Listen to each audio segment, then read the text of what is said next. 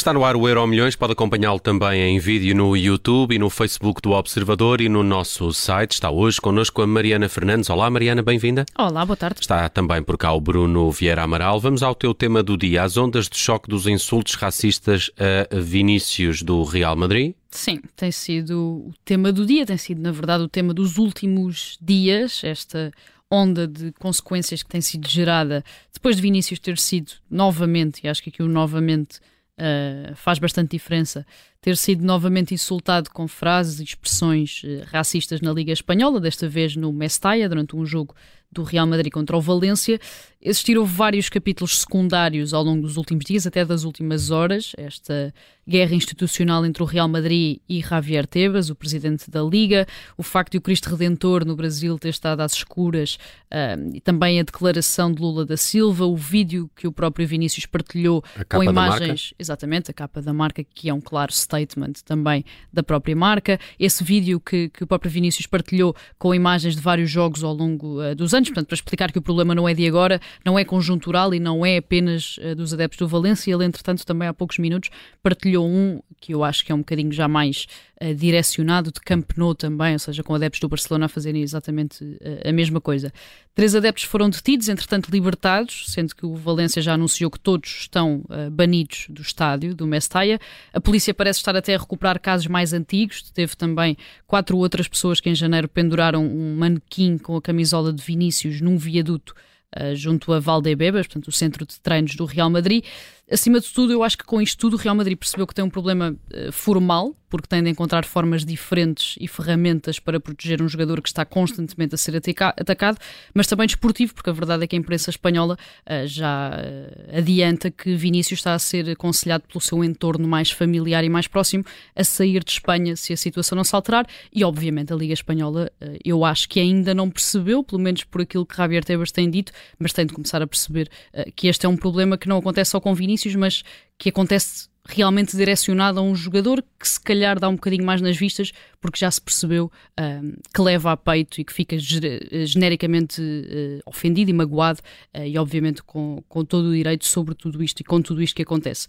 Eu acho que já existe pouco para dizer, para além, por exemplo, daquilo que Lula da Silva disse ao questionar como é que isto ainda acontece ou como é que isto acontece cada vez mais quando estamos em 2023, e acho que tudo aquilo que poderia ser dito também foi dito por Ian Wright, antigo internacional inglês, antigo jogador do Arsenal, no seu podcast, e ele diz hoje que cresceu a aprender a dar a outra face e que chegou a hora desse deixar de ser a única resposta possível e a única resposta aceitável. Esta será uma das questões, eh, porque eh, já percebemos que isto acontece há muitos anos, já aconteceu em vários campeonatos, com vários jogadores, mas só tem visibilidade quando o jogador de alguma forma reage a esses insultos. Foi assim com Marega, está a ser com Vinícius Júnior. Porque Vinícius é, e tem esta característica e é uma diferença em relação a outros casos de insultos racistas, Vinícius não se conforma àquele estereótipo que uh, nas sociedades predominantemente brancas é muito apreciado,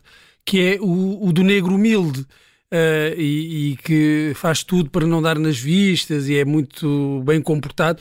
Vinícius é desbocado, é espalhafatoso, provoca muitas vezes os adversários, provoca também as bancadas e isso gera uma reação que traz à tona o pior e, e, o, e o, insulto eh, que também os adeptos sabem que, eh, que dói mais, que é o, o insulto racista. Uh, Vinícius não, não tem de se comportar. Eu estava aqui a pensar em exemplos de bad boys no futebol uh, e noutros desportos que, que existem, sempre existiram. Uh, e, e, nunca há o problema, a questão da raça, claro, a questão da raça só há quando, quando se trata de um, de um jogador negro. E há só uma outra questão que não tem que ver com, com a questão do racismo, tem que ver com, com a, a expulsão de, de, Vinícius no jogo. Sim. Vinícius está a ser agarrado. Uh, uh, por Hugo Duro, o avançado do, do, do Valência, está, está a ser uh, aquilo é quase um, é um, quase um mata-leão e não é expulso o Duro e Vinícius é expulso. Também isso não se compreende. Eu acho que já foram tomadas medidas. Acho que o, os árbitros, não, o vídeo árbitro. O árbitro estava uh, marcado, digamos, digamos assim, estava no calendário para a próxima jornada, entretanto foi retirado e foi substituído por outro árbitro. Portanto, claramente existiram consequências, pelo menos a esse nível. Portanto, isso ainda foi mais uma, uma questão a juntar uh, a esta ideia um pouco de, de perseguição uh, a Vinícius. Claro, em relação aos insultos racistas das bancadas, não há a mínima dúvida de que eles acontecem. Tem-no como alvo preferencial muito também pela atitude dele, que não é essa atitude subserviente, que depois também é espalhafatosa, é desbocada, uh, uh, mas uh, claro, como é óbvio, nada disso desculpa e têm de ser punidos, têm de ser punidos estes adeptos e, e os clubes. A ver, vamos. Futuro, LeBron James está prestes a anunciar o fim da carreira? Eu acho que sim, nos primeiros, nos primeiros dias, ou nesta semana em que soubemos também que Rafa Nadal está prestes a fazê-lo, pelo menos no próximo ano, é mais uma confirmação de que estamos a chegar realmente ao fim da era dos melhores de sempre, porque a verdade é que neste século XXI vivemos em várias modalidades a era dos melhores de sempre. E uh, o fim da carreira e o aproximar do fim da carreira de LeBron James coloca-nos também muito perto desse fim uh, da era de um dos melhores de sempre. Nesta madrugada, os Lakers perderam o jogo 4 da final da Conferência Oeste com os Denver Nuggets, portanto falharam a presença nas finals da NBA.